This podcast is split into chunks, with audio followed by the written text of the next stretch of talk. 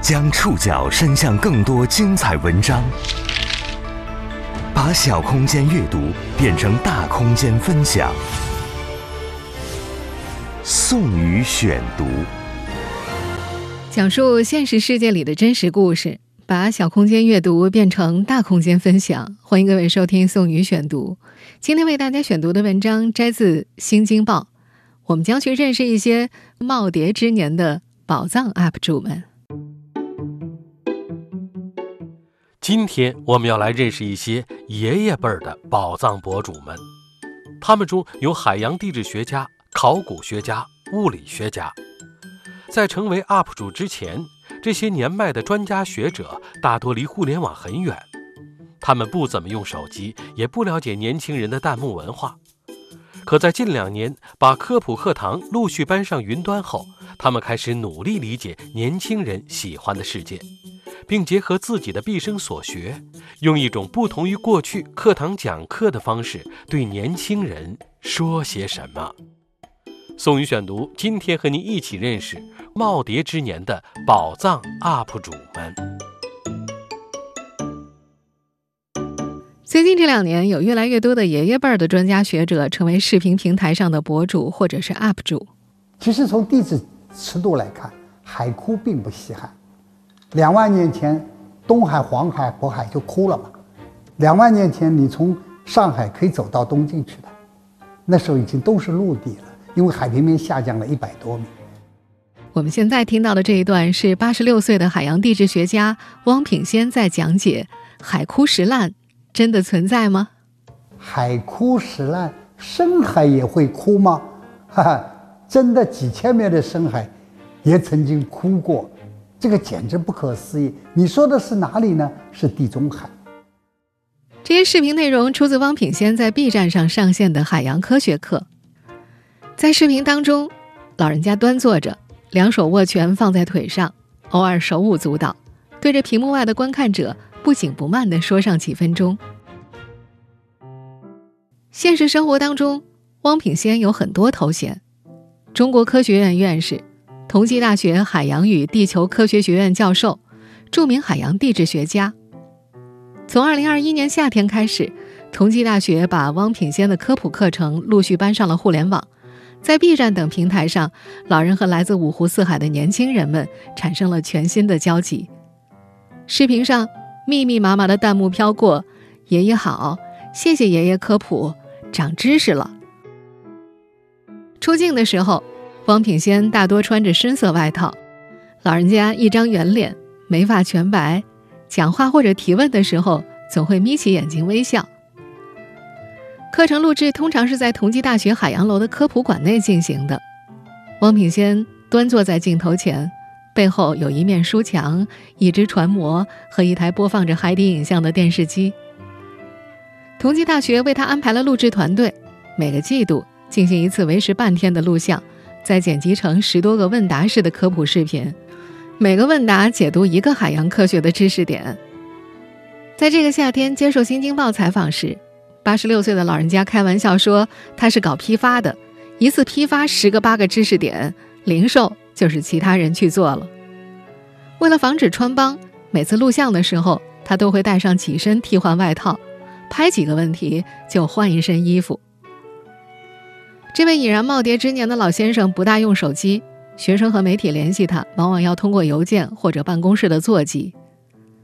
录制团队的温言语记得，头一次录视频的时候，汪品先略感生疏，面对一个提词器和三台单反，眼睛有点不知道往哪里放。但是他的适应能力很好，不多久便能侃侃而谈了。温言语还记得。汪品先的第一期视频上线之后，二十四小时内就收获了十万粉丝，粉丝量在三个月后更是达到了百万。大约十年前，汪品先便带完了最后一批博士生，鲜少再体会到给学生上课的滋味。他说自己当了六十二年老师，共计教过多少学生，他记不得也算不清了。但他始终认为，作为老师最为安慰的是学生反响好。他想起从前在课堂讲课，满座了，学生们就坐在地上、台阶上，或者是站在教室后面听课。上课，他觉得一定要讲究热闹。成为 UP 主之后，他终于学会了用电脑登录自己的 B 站账号。每上传一期视频之后，他都会上网观看弹幕。那些弹幕密密麻麻，多得像下雷雨一样。很多人一上来说的都是“好久不见，好久没听到你的课了”，然后就都是叫他爷爷。这让汪品仙隐隐约约感觉，好像真的听到他们在喊爷爷。他觉着呀，这和他过去在教室里授课时一样热闹。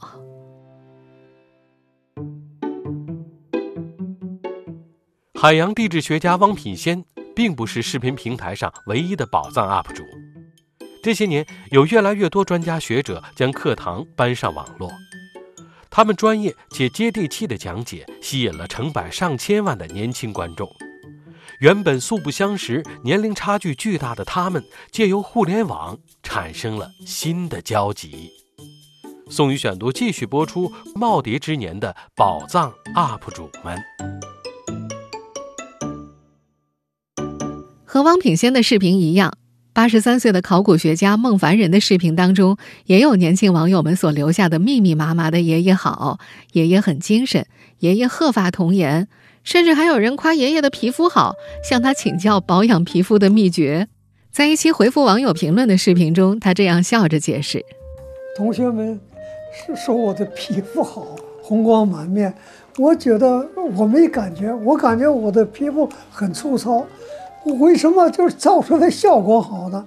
一个是现在这个影像设备太好了，一个是摄影师的技术太好了，这个效果是出乎我的想象。谢谢大家。当然，除了这些内容，孟凡人的视频更多还是讲解考古知识和历史知识的。慕名而来的年轻人们总能在他的视频里解锁各种各样有趣的知识点。比如明初朱元璋为何要同时设立三个都城？再比如，我们去哪儿可以看到最具元朝风情的胡同等等？如果你要看元朝的胡同，最好看南锣鼓巷。南锣鼓巷是保存元大都的胡同最好的地方，它两边的胡同，呃，基本上没变。它是奠定了现在北京城的规格和标准。镜头里的孟凡人背有些佝偻，讲到兴起时常常挺身向前，两眼放光。最开始的时候，孟凡人其实是拒绝在云端上上课的。这位中国社科院考古研究员一直专注于考古研究和学术写作，这些年连媒体采访都很少接受了。退休前，他出了十部书；退休之后，又写作了更厚重的十部书。近年来，他尤其想写一本关于元朝都城的书，无奈步入耄耋之后，身体状况欠佳，因此动笔很困难。女儿孟洁一直知道父亲想把自己脑子里的东西写出来，有朋友向他们建议，可以让孟凡人拍摄视频传上网络，这样不光是专业人能看到，也能让更多非专业的人，尤其是年轻人从中受益。抱着试一试的心理。孟凡人拍摄了第一期视频，在这条视频中，他讲述了自己是怎么误打误撞走上考古之路的，也谈到了他早年在新疆地区的发掘经历。一九五八年，我高中毕业，北大呢五四校庆开放去参观，就参观历史系。当时的苏秉琦先生正在给大家讲考古专业的特点，我在外头啊，人很多。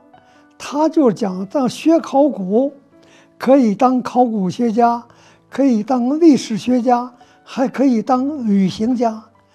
当时候很年轻啊，什么考古学家、历史学家没什么兴趣。一听旅行家，这个不错。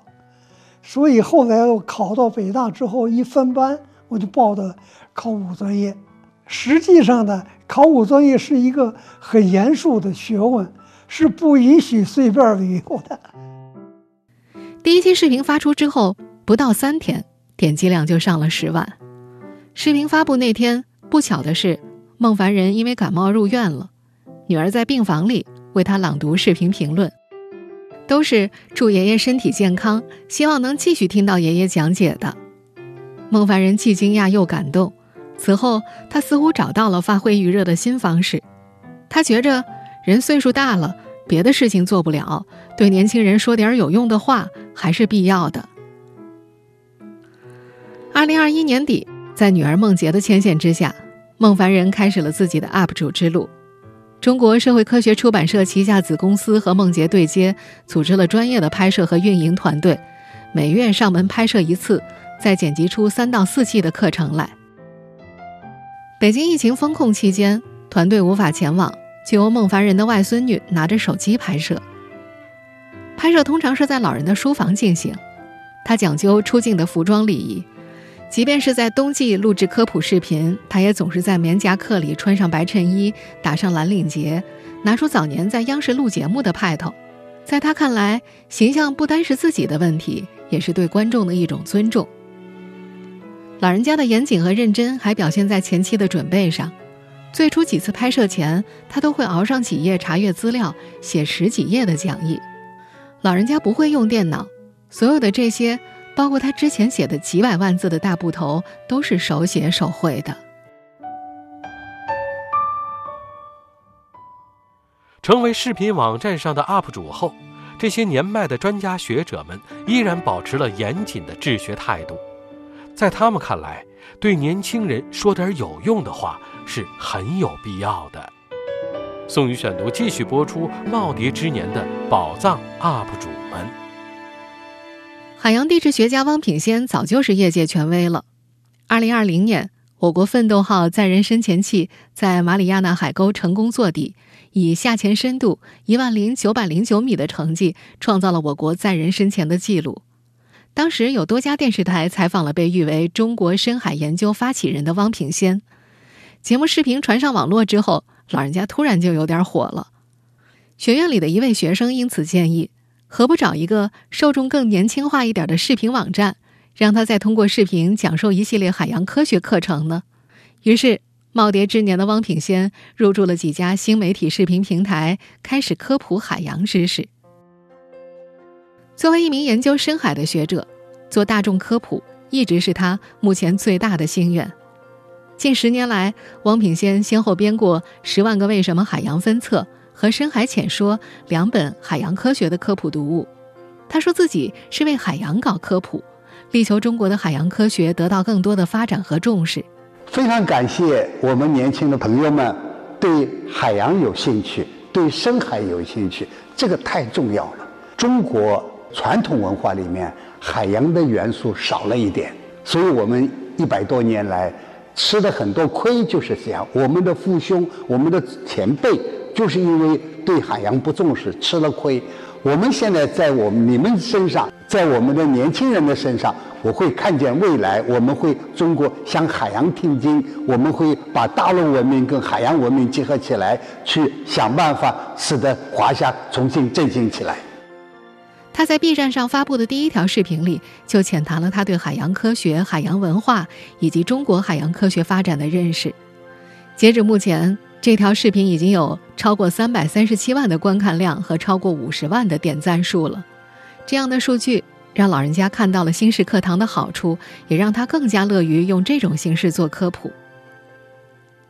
汪品先自认在教育上是个新潮的人，一向爱把教育和技术相结合。上世纪九十年代，他就开始用幻灯片讲课，不论大会小课，他总是愿意耗时准备幻灯片。他表示，讲地球科学是一定要配上图片的，把图放出来比光靠嘴巴讲述要有效的多。他把那个阶段称为从粉笔到 PPT 的变革。那么在当下，从 PPT 到网络视频的变革也是理所当然的，是教育形式的一种演变。早年还在大学里讲课的时候，汪品先就对课堂配图十分痴迷，即便讲述旧题，也一定要找些新图来配。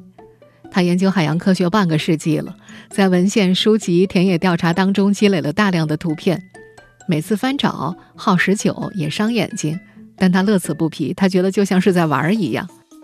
也正因为这样，他的云端课堂上，网友们能够见到深海勇士号深潜南海的画面，也能够见到马里亚纳海沟的实拍图，还能见到各式各样壮丽的、色彩缤纷的海底生物。教育形式演变了。云端课堂的内容也经过了筛选。如今出现在视频网站上的不少内容，都是从他此前编撰的《十万个为什么海洋分册》以及《深海浅说》两本书中选出来的。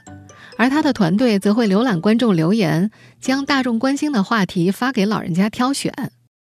在汪品先看来，要做面向青少年的科普问答，重点不在回答，而在问题。设置的问题不能是老师考学生的问题，也不能是教科书上的问题，那没意思，也没人看。得是孩子问家长的问题。他的这些问题很多来自日常生活。有一回，汪品先去浙江开会，路过杭州湾大桥的时候，司机问他：“江水为什么这会儿退潮啊？退潮之后，水去了哪里？”他很高兴，夸赞司机：“你这个题目正好。”后来，老人将这个问题收编进了他主编的《十万个为什么海洋分册》，也制成了一条名为《退潮之后海水去了哪儿？为什么钱塘江的涌潮更壮观》的短视频。退潮的时候，海水跑哪去了？其实哪也没去。涨潮、退潮实际上是海水在来来回回，没有跑到哪里去。这个道理呢，要从万有引力说起。在 B 站上，这条制作于二零二一年八月的短视频已经有超过一百二十七万的观看量了。类似有趣的问题还有：海洋垃圾排名第一的是什么？上海自然博物馆的夜晚有什么？马里亚纳海沟再往下是什么？海沟中有生物吗？我今天找资料的时候，就从汪老的视频里补了很多课，觉得特别有意思，也特别长知识。看着看着就入迷了，差点还耽误了干活儿。也正因为这份有趣，这位耄耋 UP 主的科普视频吸引了无数年轻人。在接受《新京报》采访时，一位叫王央云的年轻网友说，自己是2020年，也就是初三那年，第一次浏览到汪品先的视频，此后便一个不落的收看。这个女孩是嘉峪关人，从小就热爱自然，喜欢收集石头，喜欢逛博物馆。她对海洋一直有浓厚的兴趣，无奈。家乡不近海，汪品先的海洋科普视频成了她学习相关知识的最好通道。她想象着未来自己要报考地理地质相关专业，要去海边，想看看潮汐，看看海石拱桥。当这些专家学者们成为 UP 主，他们并不是开始就适应这种传播方式。多年来，他们一直秉持严谨的治学态度。早期的云端授课传播数据并不理想，这些原先对互联网文化一窍不通的老人们也开始了新的学习，向年轻人学习。宋宇选读继续播出耄耋之年的宝藏 UP 主们。忙了一辈子的考古学家孟凡仁是个闲不住的人。一九六三年，他从北京大学历史系考古专业毕业。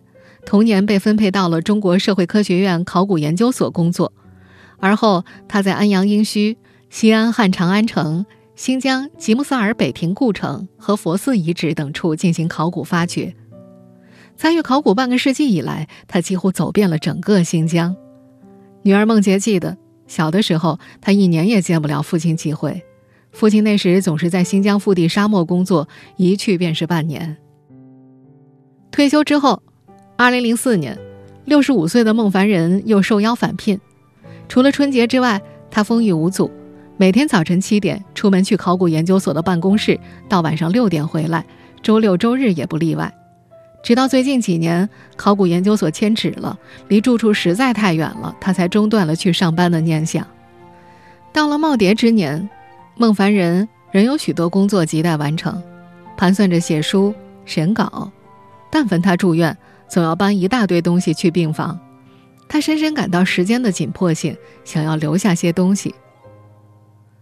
在云端授课的时候，孟凡人依然保留了自己严谨治学的态度。早期的每次拍摄，他都会熬上好几页查阅资料，写作十几页的讲义。有一份材料说一份话，是他的讲课原则。一开始效果不太理想，讲的东西太专业了，看的人少。女儿孟洁和拍摄团队商议，由团队中的年轻人整理孟凡仁过去的研究成果，再结合当下的热门话题提出问题，让他来解答。所提问题不仅关于考古的理论知识和实地考察，也涉及孟凡人的求学经历、人生故事和心得体会。再接下来，孟凡人的视频中就出现了：毕业后同学都成为大佬怎么办？第一次考古实习就遇见白骨，你问我怕？这些年轻且接地气的话题。我们发掘的时候啊，有时候那个屋子里堆的堆的都是人的头骨。他那就是白骨，我没有任何不适的感觉。我们班那个女同学也没听说谁害怕。从前在考古研究所的办公室，孟凡人常会接待年轻学者或者学生。他喜欢和年轻人在一起的开阔与放松，而最近几年，他和年轻人面对面交流的机会变少了。为此，老人家十分期待团队上门拍摄视频课程。他尤其爱阅读视频评论。甚至还专门录了两期读评论的视频，和年轻的网友们互动。如今，网络成为了老人家对外联络的渠道，但八十三岁的孟凡人坦言，自己仍然不那么理解互联网，不明白大家最爱看什么类型的视频。他在 B 站授课的选题和录制都需要年轻人的帮助，但他希望自己的所讲所授能够影响一些年轻人，能够让他们中的一些人。走上考古的道路。八十六岁的汪品仙也注意到了自己科普视频的影响力。他去同济大学食堂吃饭，有外院系的学生认出他来，管他叫爷爷。他到外地开会，还有人拉着他要合影。这些经历鼓舞了他。老人家一直有很多计划。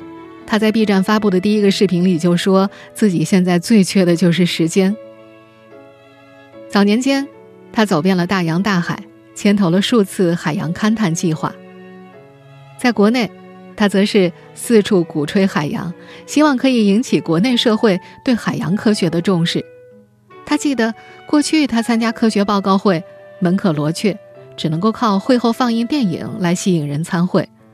而现在的科普环境大不一样了，人们甚至愿意花钱学知识，买书、买课或者。几百万人上网来听课。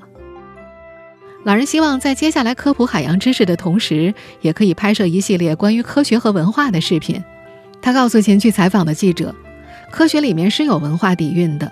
比方说，海洋科学不仅仅有知识本身，它还和海洋文明、海洋意识有关，会影响到国民的思维、思想和意识形态。老人还有很多的愿望要完成。他承认自己有些私心。在网上讲课，一下子吸引了几百万人来看，社会影响力变大了。在科学和文化方面，他还有很多话想讲给社会听，希望社会上有更多的人愿意去听。和孟凡人一样，汪品仙自己也经历了小小的改变。他说呀，原先他对互联网文化是一窍不通的，云端授课之后，他学着浏览视频网站，也学着理解那些弹幕和留言。现在，在每个视频的末尾，他都会气定神闲地说：“如果喜欢他的视频，就请一键三连，下次再见。”而弹幕里则留下一片：“谢谢爷爷，这次一定。”